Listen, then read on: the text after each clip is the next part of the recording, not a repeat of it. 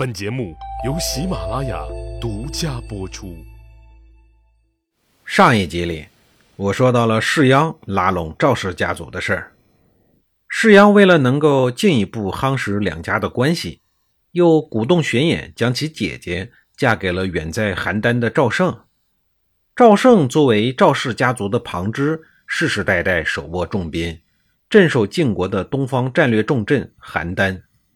换言之，邯郸赵氏与赵鞅的赵氏本属于同一宗，但是血亲上已经逐步疏远了。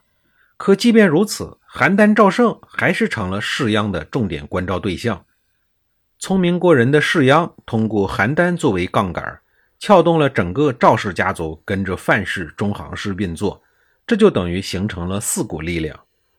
年轻的赵鞅明显缺乏政治眼光，在利益面前取舍的犹豫不决，使得世鞅控制他游刃有余。当赵鞅最终明白过来这是世鞅为他设下的陷阱时，他已经难以自拔了。这四股力量是由世鞅一手组建的，他自然就成为了首领。赵鞅在世鞅的手下过得很不开心，但是他不甘心自己的青春就这样荒度，他开始关注民生，关注社会，并努力推行新兴封建制度。在经济上推行当时对老百姓最为有利的田亩征税制，在政治上推行郡县制，对战场上有战功者的奖励不是采用分封采邑的传统办法，而是实行郡县。一系列深入人心的改革，使赵氏家族封地的经济势力得到了增强，政治威望也得到了提高，逐步扭转了过去赵氏处于劣势的不利状况。而世鞅则采取了残刑夺势、打家劫道的手段，以此来壮大自己的范氏家族。世鞅贪婪之本性简直令人发指。在晋国霸权日益凋零的漫长过程中，世鞅贡献可以说是最大。公元前五零九年，郑卿魏书猝死了，世鞅攫取了郑卿一职，随后竟然以普通大夫的规格下葬了魏书。再后来，又利用职务之便，让整个国家机器为范氏家族服务。而两年前刚刚上任的晋定公则形同虚设。世鞅不惜牺牲国家利益，使范氏家族跃居成为晋国的第一大世卿。他任正卿后的第三年，楚国欺负蔡国，求救晋国，世鞅趁机发起了前文所说的十八路诸侯会盟昭陵。号称为蔡国伸张正义，结果因为他的同党中行氏玄衍所会未果，昭陵之会不了了之了。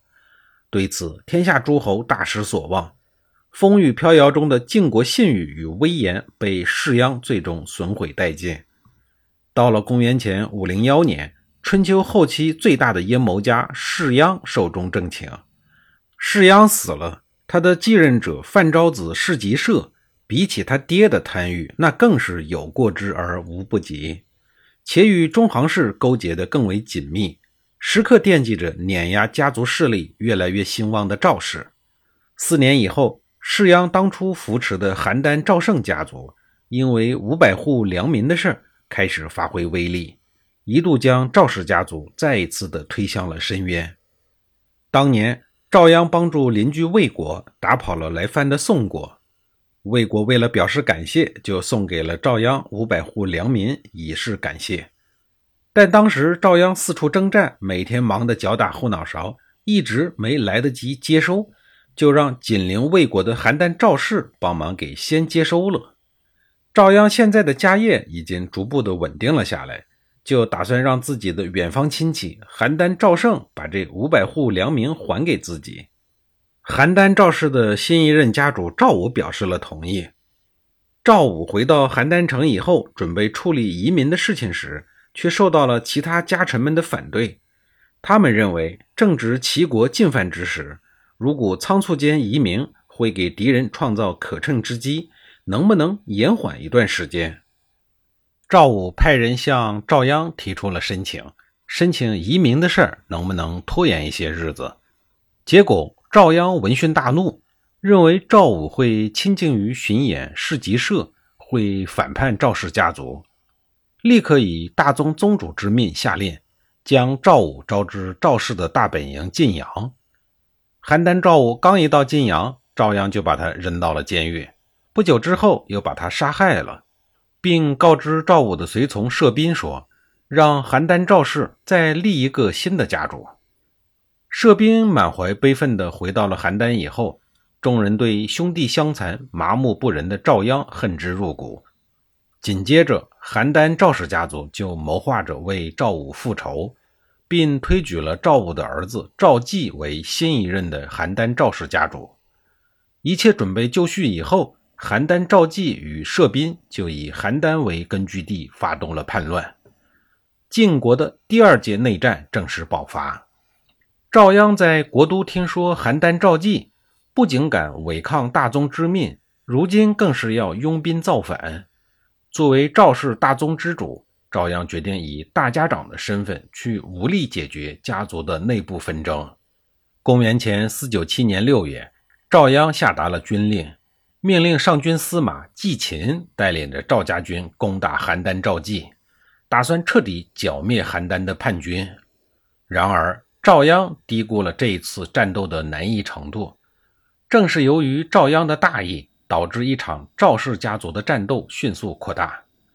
季秦氏本来是晋国公族之后，后世代为大夫，一直依附于中行氏玄衍。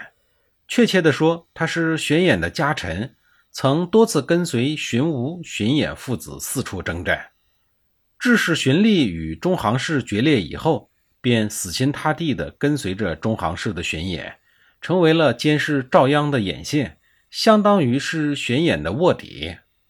邯郸赵季本来是玄衍的外甥，季秦在向邯郸进军的同时，又命令人将紧急的情况告诉了他真正的主人——中行氏荀衍与范氏士吉社。玄衍与士吉社立刻召开了紧急军事会议，决定帮助邯郸赵季。范氏、中行氏两家随即召集了部队。准备与邯郸赵季一同攻打赵鞅，他们打算借机削弱羽翼渐丰的赵氏家族。如果能够一举灭掉了赵氏家族，那最好不过。赵鞅的家臣董安宇敏锐地察觉到中行氏、范氏家族出现的刀光剑影，预感到事情的严重性，便提醒赵鞅早做准备。赵鞅很无奈地说：“晋国有一条法律。”首先发动祸乱的人罪当处死，我打算后发制人。董安宇劝解说：“情况危急，与其危害百姓，那就让我董安宇来承担乱国的罪过吧。”见赵鞅还是无动于衷，董安宇便私自调动了赵氏的军队，积极备战。果然不出董安宇的所料，还不到一个月。范氏、中行氏便向赵鞅的大本营发起了军事进攻。本来受赵鞅的命令去攻打邯郸的季秦，见战争爆发了，也停止了向邯郸的进攻，调转马头，与邯郸赵季一起向赵鞅发动了突然袭击。赵鞅在范氏、中行氏、邯郸赵季等几股势力的强攻之下，兵败如山倒。随后仓皇地逃离了国都，撤回了赵氏的大后方晋阳。下一集里，我继续给您讲这几股势力是怎么死磕赵氏家族的。